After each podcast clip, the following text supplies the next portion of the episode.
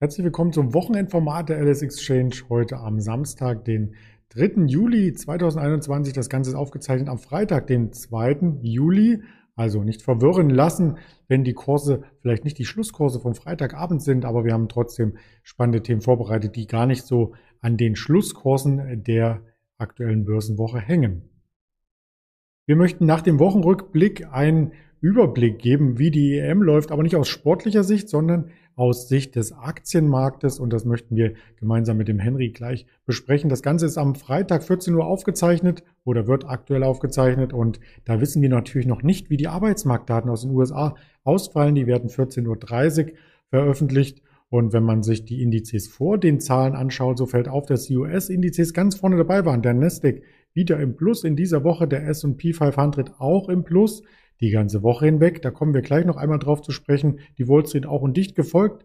Der DAX, der sich aber nicht so recht entscheiden kann, im Hinterstübchen quasi von den Indizes im Ranking sind die asiatischen Märkte der Shanghai, ähm, der Hang Seng, also Shanghai Stock Exchange wollte ich sagen, der Hang Seng und was wieder ordentlich Auftrieb erlangte, das sind die Agrarrohstoffe, also Mais, Sojabohnen, Weizen, die sind wieder gefragt, Öl mittelmäßig, was etwas nachgegeben hat, war Platin und Kupfer. Kupfer war ja erst jüngst auf einen 10-Jahres-Hoch, also eine kleine Korrektur tut sicherlich hier auch ganz gut. Und da sind wir auch schon mitten im DAX, der mehrheitlich unentschlossen ist. Der Juni hat ja zum Monatswechsel in der Wochenmitte hier noch mit einem kleinen Plus aufwarten können. Das war dann in diesem Jahr nach sechs Monaten der fünfte Gewinnmonat. Und der Juli startet leicht im Plus, aber nicht euphorisch. Und das möchten wir direkt mit unserem Händler Henry besprechen. Hallo Henry.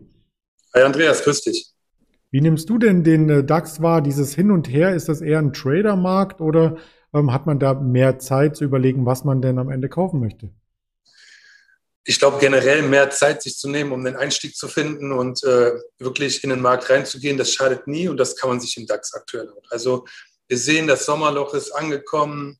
Es ist so ein bisschen die Zyklik, die man hier sieht, dass wirklich da das Volumen aus dem Markt rausgeht. Die Volatilität fährt zurück, gerade auch mit dem Hexensabbat, den wir jetzt gerade erst hinter uns haben. Also der DAX ist im Entspannungsmodus und man sieht es auch am Handels, an den generellen Handelszahlen. Aktuell ist ein bisschen das Volumen raus. Dennoch ist es in den USA nicht so, wobei diese Sommerpause ja eher aus den USA stammt, als die Händler damals immer in die Hamptons gefahren sind, um ein bisschen zu entspannen. Der S&P 500 hat den sechsten Tag in Folge gestern einen Rekordhoch erzielt und schleicht sich so peu à peu nach oben. Das beeindruckt den DAX aber scheinbar gar nicht. Nee, es ist auch ein bisschen bedingt durch die Währungsschwankungen Euro-Dollar, die da reinspielt. Also der S&P ist gerade wieder attraktiver, ist ganz klar. Also ähm, man sieht es, es geht scheibchenweise hoch und ich glaube, das ist halt auch Niveau aktuell, wo wenn da nicht viel Bewegung reinkommt, aktuell hat keiner das Gefühl, da was zu verpassen, weil man einfach nur jeden Tag ein bisschen grüne Zahlen da sieht, niedrige Prozentbereiche. Es ist nicht wirklich spannend. Spannender ist dann die Fußball-EM, zumindest für diejenigen, die sich alle Länderspiele anschauen, denn für Deutschland hieß es schon, das war's aus, aus, das Spiel ist aus und äh, wir können dann nur noch anderen Mannschaften zuschauen oder wir können uns über die Aktien unterhalten, die nämlich immer noch vertreten sind. Man sieht es an diesem Bild im Hintergrund, die Schuhe, die Socken. Also da gibt es mehrere Hersteller aus diesem Bereich und da äh, haben wir das schon einmal schön zusammengestellt, welche Fußballmannschaften es überhaupt hier noch gibt, die dabei sind und wie die gesponsert werden entsprechend. Ganz wichtig dabei, nicht nur für jetzt äh, den Sportbereich, sondern auch generell, wenn wir nachher auf Lifestyle und ähnliches kommen. Es geht bei diesen Marken, die wir hier sehen, also Adidas, Puma, Nike, nicht mehr nur um Schuhe und Socken. Also es geht ganz klar auch bei der EM jetzt oder generell im Sport um die Trikots, um alles, was damit verbunden ist, Trainingsanzüge und ähnliches. Da sind natürlich auch die Margen dann eine ganz andere ähm, Hausnummer. Wir haben eine Übersicht mitgebracht. Ähm, welche Teams sind noch dabei? Welche Aktien sind dadurch vertreten. Also wir sehen hier Adidas ist mit zwei Mannschaften dabei, Belgien und äh, Spanien. Puma hat noch Italien, ganz klar ein Titelkandidat dieses Jahr, Schweiz und äh, Kroatien ist es, meine ich. Nike ist mit England vertreten. Hummel hat Dänemark und äh, Joma ist es, glaube ich, richtig. Das sind die äh, äh, sind es die, wer ist es denn überhaupt hier? Sind es die Ukraine, das Ukraine, sind russische danke, Buchstaben. Genau. ja, richtig. Ähm, ja, wir sehen also, äh, bis auf jetzt Hummel mit, mit Dänemark, ein lokaler Anbieter, haben wir hier zwei deutsche Unternehmen und halt Nike dabei. Da ist den Platzhirsch in dem Bereich. Und es, es ist spannend. Also wir haben so ein bisschen das Thema aufgegriffen, um mal diese, diese Korrelation von großen Sportveranstaltungen und den, den Sportartikelherstelleraktien mal aufzuweisen. Und ich glaube, das ist ganz interessant. Also wir haben heute so den ein oder anderen Vergleich dabei und ähm, mal schauen, wozu wir da kommen. Ja, dann lass uns gerne mal in den Vergleich reinstarten. Die Bilder sind aus dem Bloomberg Terminal mehrheitlich gezogen, also nicht verwirren lassen, dass das nicht dieselben Chartbilder sind wie an der LS Exchange, aber sehr informativ und du wirst uns da gerne einweisen. Ja, wenn wir uns den nächsten Chart mal anschauen, also hier haben wir Adidas, Nike und Puma nebeneinander gelegt. Das sind halt die drei börsennotierten Aktien bei Joma und ähm, äh, was war das? Wie hieß das andere? Hummel. Hummel, genau, danke. Die sind halt gar nicht börsennotiert, deswegen können wir darüber allein nicht reden. Ähm, und während die Aktien so in den letzten Monaten eher mal so im Gleichschritt gelaufen sind, auch so seitwärts eher, auch nach Corona ist natürlich unter Druck gekommen, aber ähm, sehen wir, umso näher es zur EM ging, halt kam wirklich ein bisschen mehr Volumen und auch wieder mehr Musik rein. Und wir haben hier mal mit Rot den markiert den EM-Start. Da sieht man, dass Puma gleich vorweg geht und wirklich super läuft. Und Adidas und Nike lassen sich so ein bisschen, äh, ein bisschen noch hängen, die Zahlen, aber dann mit Veröffentlichung der Quartalszahlen von Nike, hier rot markiert, ähm, sehen wir auch wirklich dann nochmal den, den starken Anstieg, den dann auch alle drei Aktien eigentlich so mitgemacht haben, weil einfach durch die neuen Zahlen von Nike ein bisschen äh, ein Update in die aktuelle Lage reinkam. Und man sieht mehr, wohin das, wohin das Geschäft äh, geht. Man sieht mehr die Projektion für die nächsten Monate. Man sieht, ähm, dass der Online-Wachstum zu höheren Margen geführt hat. Generell sieht es einfach hier wirklich rosig aus und äh, ja, die Aktien sind aktuell eigentlich ein Must-Have für jedes Depot. Wobei Nike ja nach den Quartalszahlen extrem angestiegen ist. Also wer da ähm, quasi nicht vorab eingestiegen war, der hatten so ein bisschen das Nachsehen. Jetzt ein Allzeithoch nach dem anderen. Da traut man sich ja kaum als Anleger noch aufzuspringen. Ja, diesen Gedanken hat man ja häufig, zu sagen, ach nein, eigentlich letzte Woche hätte ich noch preiswerter kaufen können und jetzt sind wir auf All-Time-High und was soll denn da noch kommen? Und wenn ich in den Chart gucke, sieht es natürlich immer so aus, nach unten ist viel mehr Luft als nach oben. Wenn man in einem Jahr drauf schaut, dann weiß man vermutlich, nein, es war nicht das All-Time-High. Eventuell, hatte es Sinn gemacht, einfach zu kaufen, weil es weitergegangen ist oder eben nicht. Aber die, diese Mentalität, die, die hat mich selber schon, schon häufig eigentlich äh, enttäuscht, sagen wir mal so. Mhm. Bei Nike ist aber nicht alles eitel Sonnenschein. Ich glaube, da gab es auch ein paar negative Notizen in den Quartalszahlen aus dem China-Geschäft. Ja, Nike hat sich äh, negativ geäußert auf ein paar Kanälen zu der Art und Weise, wie die ähm, Arbeitsbedingungen in China sind, so würde ich das mal nennen. Und ähm, es war dann zu erwarten, dass das auf dem China-Geschäft lasten wird, weil da einige Medien zu boykotten und ähnliches aufgerufen haben. Und so ein bisschen schwebt dann da auch dieses, dieser Gedanke mit, wird die Regierung sich da vielleicht äußern und äh, vielleicht Nike irgendwelche Steine in den Weg werfen. Aber aktuell sieht man davon nichts. Also es ist das einzig Negative an den Zahlen gewesen, weil es zeitlich zusammengefallen ist. Aber durch den Ausblick meines Erachtens aktuell nicht spruchreif, was da für Auswirkungen kommen sollten. Mhm. Jetzt haben wir quasi die Teams so ein bisschen verglichen. Wir haben auch natürlich an bei der EM am Ende ein Siegerteam und das ist ja auch so ein Thema für Merchandise, dass diese Trikots extrem nachgefragt werden bei den Fans, oder? Ja, deswegen habe ich eben nochmal meine Meinung gesagt. Also ob es jetzt Italien wird oder nicht, man weiß es nicht, aber derjenige, der ja im Finale steht und derjenige, der es auch gewinnt, da war es in der, in der Vergangenheit immer so, dass diese Trikots dann halt auch wirklich wegging wie warme Sänge. Während jetzt zum Beispiel das Deutschland-Trikot, das hängt noch gefühlt in jedem Laden. Ich habe selber noch gesehen, es ist, es, es will keiner. Es ist schlecht gelaufen, man ist enttäuscht. Das Trikot sieht zu ähnlich aus zu den letzten. Also bei denen, die wir jetzt noch da haben, ähm, kann man schon erwarten, dass da wirklich ein, ein Anstieg in den Umsätzen zu verzeichnen sein wird, gerade umso weiter so ein Team daneben kommt. Mhm. Wobei die letzten Trikots ja eigentlich auch gut weggingen von der deutschen Mannschaft. Wenn wir zurückblicken auf das Jahr 2018, das wäre dann die nächste Folie quasi. Ähm, da kann man ja auch einige Ableitungen hierher halten, wie es danach, nach so einer Veranstaltung, dann mit den Sportartikelherstellern weitergeht. Korrekt. Also wir haben den Chart mal mitgebracht, nicht um zu sagen, ja, die Entwicklung der letzten zwei Jahre oder drei Jahre, die basiert jetzt irgendwie auf der WM oder sonstiges. Aber man sieht, dass so ein groß, eine Großveranstaltung natürlich ein Kick-off sein kann. Also es kann nochmal die Umsätze ankurbeln, ähm, die, die Käufer kommen mehr in Kontakt wieder mit der Marke. Man sieht vielleicht, okay, hey, da gibt es einen neuen Trend, den habe ich da bei der WM gesehen, das finde ich eigentlich cool, ich möchte da mal wieder was, was für mich selber kaufen oder ähnliches. Und man sieht es ja auch ganz klar im Chart, also diese, diese drei Anbieter jetzt mal, ähm, wenn, wir, wenn wir Adidas in Weiß mal so rausnehmen, würde ich Nike und Puma sind bombastisch gelaufen in den letzten drei Jahren.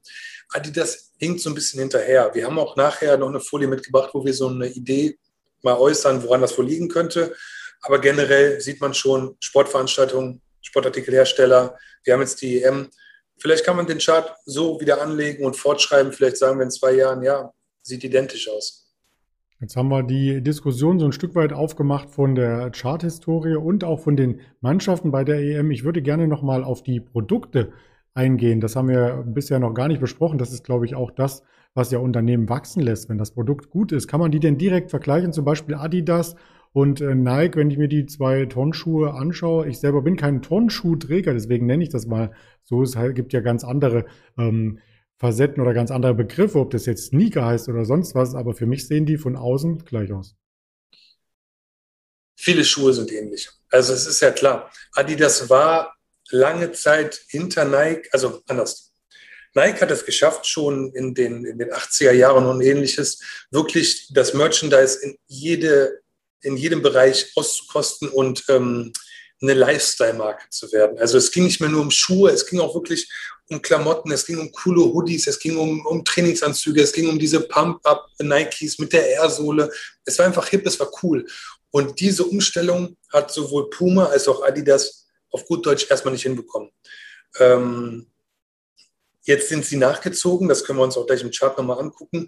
Und natürlich orientiert sich dann so ein Unternehmen wie Adidas und auch Puma nicht nur an der Art und Weise, wie der Platzhirsch Nike hier agiert, also sprich nicht mehr nur Turnschuhe und ähnliches, sondern auch Lifestyle, sondern natürlich auch an den Marken. Also ich persönlich finde, die Schuhe sind ähnlich. Es gibt immer eigentlich eine Nische, die bei Nike läuft, gibt es auch dann von Adidas, gibt es auch dann wieder von Puma, gibt es auch dann wieder von Reebok, die jetzt von Adidas verkauft werden sollen. Ich finde, es ist wirklich nur noch eine Geschmackssache, dann welcher Schuh fühlt sich besser an, welche, bei welchem habe ich das bessere Gefühl, wenn ich ihn sehe. Viel mehr ist es doch eigentlich nicht mehr.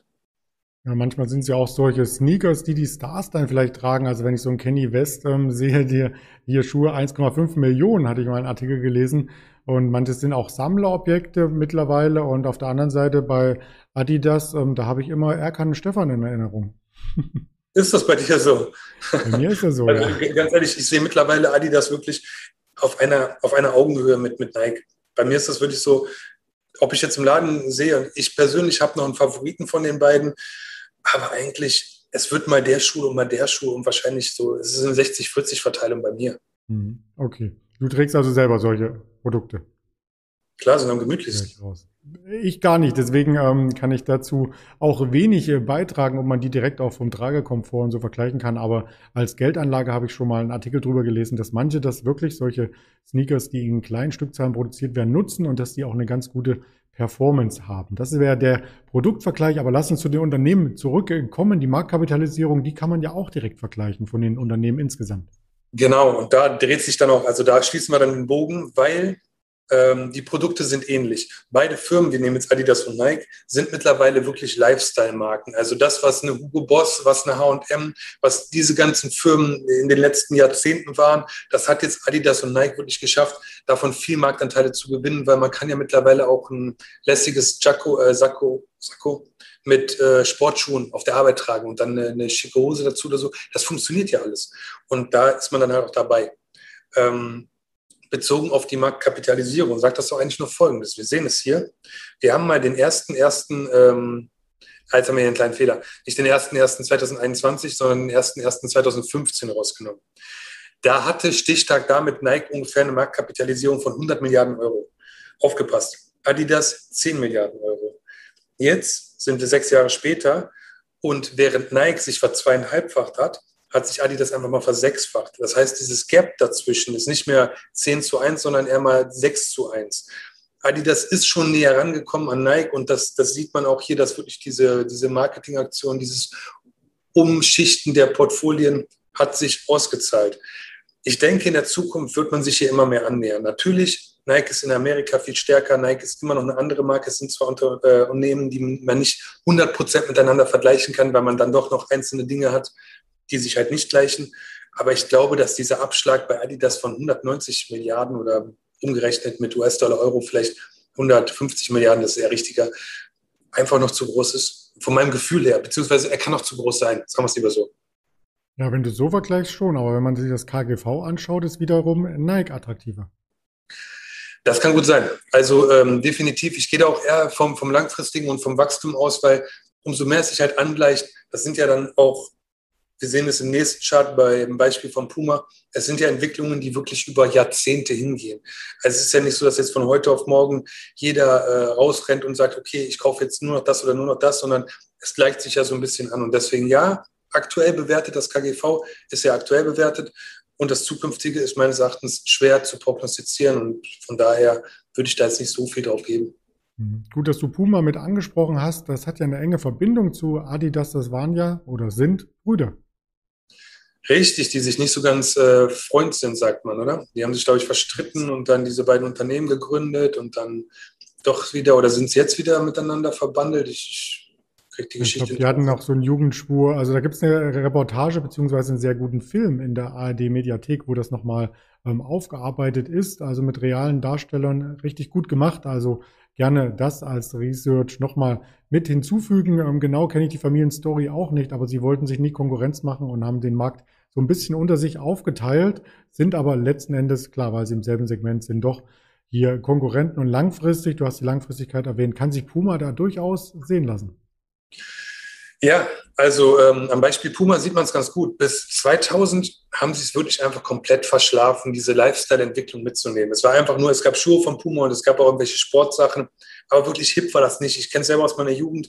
Puma wollte ich nicht. Nike, Adidas, das war in Ordnung. Adidas kam man so ein bisschen auf, aber eigentlich war es immer Nike. Und dann sieht man, was passiert, wenn dann so eine Umwälzung klappt. Dann läuft so ein Aktienkurs einfach mal von drei auf 30 innerhalb von fünf Jahren. Und das ist, das ist schon eine mordsmäßige Entwicklung. Das lief dann so bis, man sieht es hier unter hohem Volumen, bis 2007. Dann ging es wieder ein bisschen runter und dann beim nächsten Strich, den wir gesetzt haben, hier 2015, ab dann passiert was Ähnliches. Wieder schafft es Puma, ein bisschen on vogue zu werden, wirklich in diesen Lifestyle-Sektor reinzukommen, wieder angesagter zu sein und mit dem Trend steigt man halt enorm. Und ähm, ich bin der Meinung, Puma ist, glaube ich, bei einer Market Cap von 16 Milliarden, Adidas bei den, wie gesagt, 60 Milliarden und äh, Nike bei was 200 Milliarden Euro, ähm, Milliarden Euro, ja. ja. Ich glaube, dieser Angleichungsprozess, der läuft. Und ich glaube auch Puma ist aktuell einfach der, der niedrigste bewerteste, der, der am niedrigsten bewertet ist. Und dadurch hat man hier auch einfach eine höhere Sprungkraft, eine höhere Sprunghöhe, die man auch nehmen kann. Mhm. Vielleicht auch mit den Turnschuhen von Puma eine höhere Sprungkraft. Aber ja, das kann ich, wie gesagt, selber nicht testen. Ähm, aber was ich natürlich noch mit hinreichen kann, hineinreichen kann in die Diskussion, Diskussion ist der aktuelle Adidas Chart, wenn man nämlich dann wieder auf die LS Exchange zurückschaut, auf die ähm, Charts, die es dort gibt, ähm, dann fällt auf, dass wir hier auf einem Mehrjahreshoch notieren aktuell, also durchaus auch erst einmal charttechnisch ein kleiner Widerstand, aber das birgt dann auch wieder ordentlich Potenzial für die weitere Entwicklung. Ja, definitiv. Es ist ja wie bei Nike. Wir sind hier in der Nähe des Alltime-Highs. Wir haben das Niveau von vor Corona wieder erreicht. Die Aussichten sind super. Man hat sich Marktanteile ähm, holen können von Wettbewerbern. Man ist in einem Mega-Markt aktiv. Also ist eine starke Aktie. Gefühlt ist sie teuer, aber das ist, glaube ich, nur ein Gefühl. Also es ist, glaube ich, nur, man sieht diese Zahl oder ich sehe diese Zahl 316 Euro und es war ja noch 60 Euro vor ein paar Jahren, aber wer redet davon noch? Wir müssen auf die Zukunft blicken. Ja, das wollen wir tun und wollen natürlich das auch ein bisschen größer spannen als nur die Fußball-EM und das soll die letzte Folie hier quasi suggerieren. Sportartikel sind auch abseits vom Fußball gefragt, nicht nur, weil man im Homeoffice gerne auch vielleicht mal eine Jogginghose tragen konnte, was man ja, wie du vorhin sagtest, in einigen Firmen ähm, ist es salonfähig, aber nicht überall. Und da sind natürlich gerade im Homeoffice solche Sportartikel auch gefragt gewesen. Zudem jetzt wieder Sommersaison, man kann rausgehen, man kann auch an Mannschaftswettbewerben wieder teilnehmen. Mannschaftssport wird wieder geöffnet. Die Fitnessstudios haben geöffnet in den meisten Bundesländern. Also Sport Anziehsachen sind weiterhin on vogue. Es gibt ja auch nicht nur die drei hier von uns vorgestellten Sportartikelhersteller. Man darf da vielleicht auch eine Lululemon, eine Urban, wie heißt es nochmal? Urban Outfitters. Under, Under Armour, ich will immer Urban Under Outfitters. Armour auch, ja. Under Armour, genau. Also es gibt ja noch wirklich viel in dem Bereich, das jetzt in anderen Nischen unterwegs ist. Ich habe jetzt explizit heute mit dir aber das Thema gewählt, halt wirklich etwas, was Verbindung zu den Großveranstaltungen hat. Aber gerade wenn du hier auch das Bild mit dem Yoga ähm, siehst oder, oder Stretching oder ähnliches, da ist halt auch eine Lululemon ganz stark. Die hat der Daniel, glaube ich, schon ein paar Mal bei uns vorgestellt. Also ich glaube, Sport ist heutzutage und wird auch in der Zukunft immer en vogue sein, wird immer notwendig sein. Die Sachen werden immer mehr in unseren, in unseren Lifestyle, in unsere Freizeit Einzug halten. Es ist eine Beimischung. Es ist mittlerweile eine Mischung aus Growth und Value. Ich finde es gut. Ich finde es wirklich ein Markt, den man nicht, ähm, dem man, dem man Aufmerksamkeit schenken sollte. Und vor allem geht ja der Trend auch dahin, dass man wirklich sich was Hochwertiges ähm, gönnt dann für den Sport. Also ich habe im Bekanntenkreis auch miterlebt, ähm, vor vielen Jahren, da hatte man zum Joggen beispielsweise ganz normale T-Shirts an mit irgendeinem wilden Aufdruck. Das hat gereicht, normale Baumwolle. Mittlerweile ist es eben die Funktionswäsche, die atmungsaktive und herunterkühlende äh, Mikrofaser-Unterwäsche und sonstiges, was man hier anzieht. Das hat seinen Preis, aber das können die Markenhersteller eben auch leisten.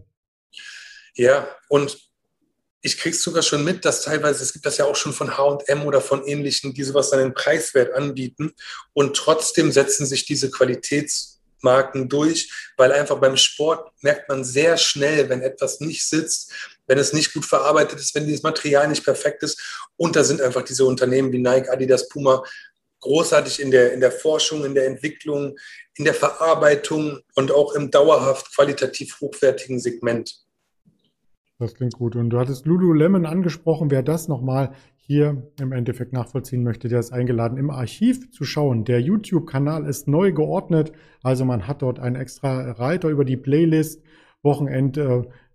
Formate und so weiter findet man alles auf Twitter. Immer die Notification, wenn es neue Infos gibt von der Alice Exchange auf Instagram, auch einige Beiträge in bildlicher Form. Facebook sowieso als Standard Social Network und die Hörvarianten Spotify, Deezer und Apple Podcast haben wir auch seit mehreren Monaten hier angebunden. Damit sind wir umfassend informiert und damit sage ich auch Danke und vielleicht sportfrei am Wochenende, Henry.